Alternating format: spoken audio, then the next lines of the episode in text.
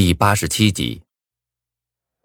当我和萧红终于熬过了一年后，我们两个几乎都要疯了，并且班里并不是只有我们两个人成功活了下来，除了我们之外，还有两个人也活了下来。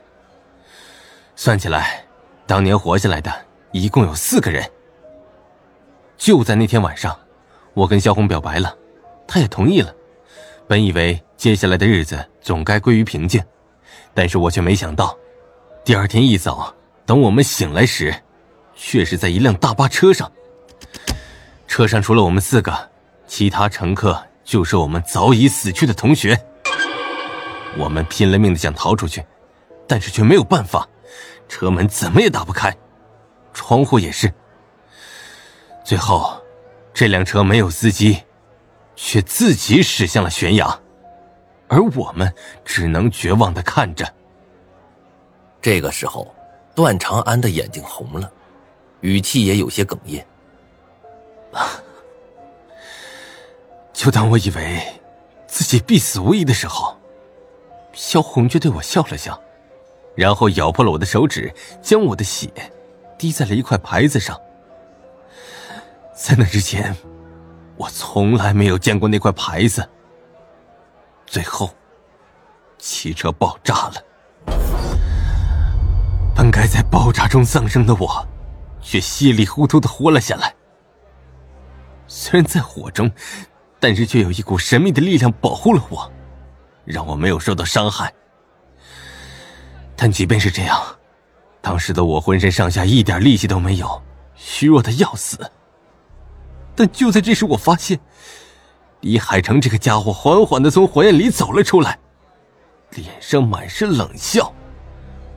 直到这时，我才明白，这个家伙不是人，是鬼。这家伙就是狼人。李海成似乎以为我们全部都在爆炸中丧生了，却忽略了我。等我再次醒来后。这家伙已经不见了，我也不敢再回学校，而是跑到了魔都干起了生意。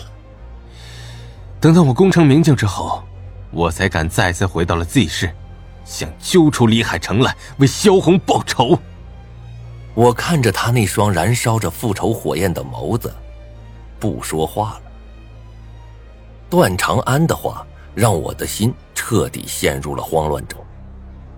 从他的叙述中，我终于明白了，这一场死亡游戏根本就是骗局。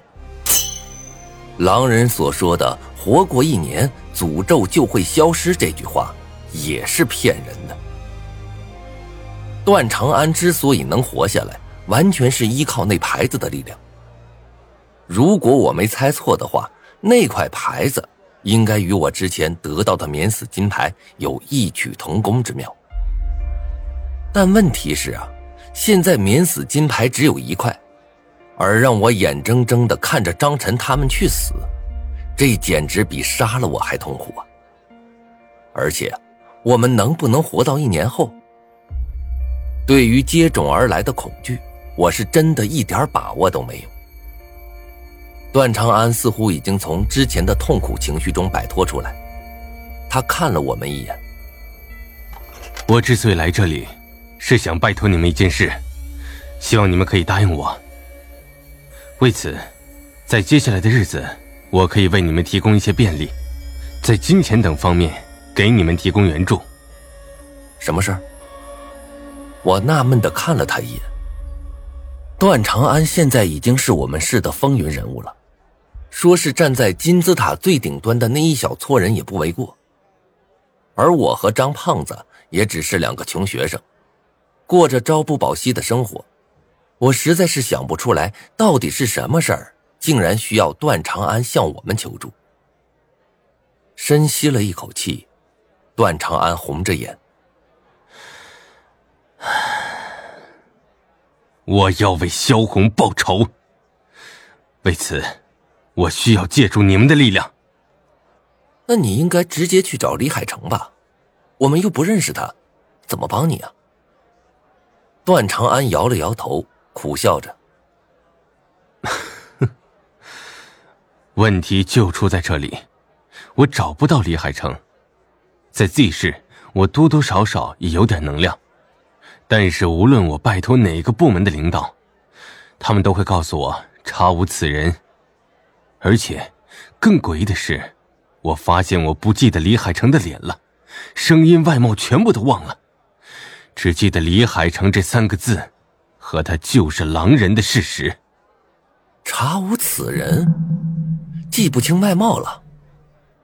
我的眉头皱了起来。凭段长安现在的手段，想找一个人找不到，那就有些不正常了。一个人但凡在这世界上生活过，就肯定会留下他存在的痕迹。更何况现在已经是信息社会了，很多东西都会记录在案的。国家机构要真想找一个人，那实在是太简单不过了。学校的档案室，你去过没有？去过了，依旧没有线索。入学档案上没有他，就像这家伙只存在于我的记忆中，别人都不曾见过。那会不会是当时你意识很模糊，这么多年又一直没有从当年的阴影中走出来，才幻想出李海成这个人呢？我看着段长安，大胆的说出了自己的推测。我的这个推测并不是天方夜谭。相反，这是真实存在于世界上的。我之前曾经看过一本根据真实事迹改编的小说，里面的主人公向警察报案，说是有歹徒杀害了自己的女朋友。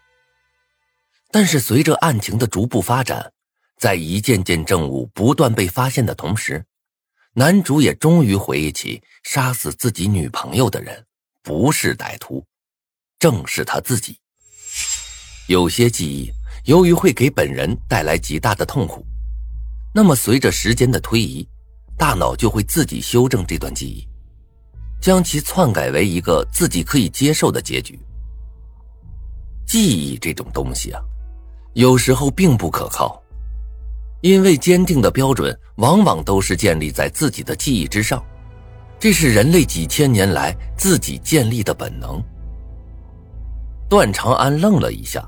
冷声说道：“不可能，就是李海成害死了我们全班同学，这件事我绝对不会记错。”我耸了耸肩，接着问：“就算是你没记错，但是我们又能怎么帮你啊？你找不到的人，我们自然也找不到啊。”段长安摇了摇头：“唉，或许你们两个找不到。”但是你们班的一个人却肯定知道，隐藏在你们班的狼人。我想，他肯定知道李海成现在在哪儿，甚至我有一种预感，你们班的狼人就是李海成。段长安的表情很是坚决，但是我却在心里暗暗叹了口气。这家伙已经被仇恨蒙蔽了双眼，李海成这个人。说不定真是他幻想出来的。啊，说吧，你想让我们两个怎么帮你？很简单，我需要你们两个帮我揪出隐藏在你们班里的狼人。等你们找到他后，给我发个信息，剩下的事就轮到我来办了。说话间，段长安掏出了两张银行卡，推到我们面前。这里面是二十万，算是我给你们的定金。等到你们找到狼人后。我会再给你们八十万，而你们只要动动手，打一个电话就够了。段长安目光炯炯的盯着我们，语气中带着乞求。我眉头一挑，还是将那张卡收下了。揪出狼人这件事儿本来就是我一定要做的，现在有人给我白送钱，我自然是不会拒绝呀。见我们收下卡，段长安脸上很是高兴。留下自己的手机号码后，他亲切叮嘱了我们几句，便围上围巾走了。看着他离去的背影，我眯起双眼。张晨，你觉得这个段长安怎么样啊？张胖子还沉浸在天上掉馅饼的喜悦中，闻言笑了起来：“ 有情有义，真男人！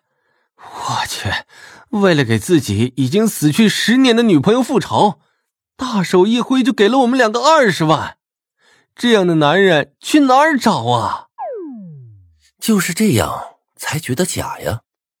为了给自己死去十年的女朋友复仇，至于这样吗？现在他要钱有钱，要势有势，什么样的女人找不到啊？为了一个表白了一天的女朋友，将自己再拉下来趟这趟浑水，值得吗？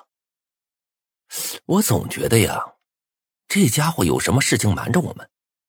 他这么着急找狼人，肯定有别的原因。我苦笑着，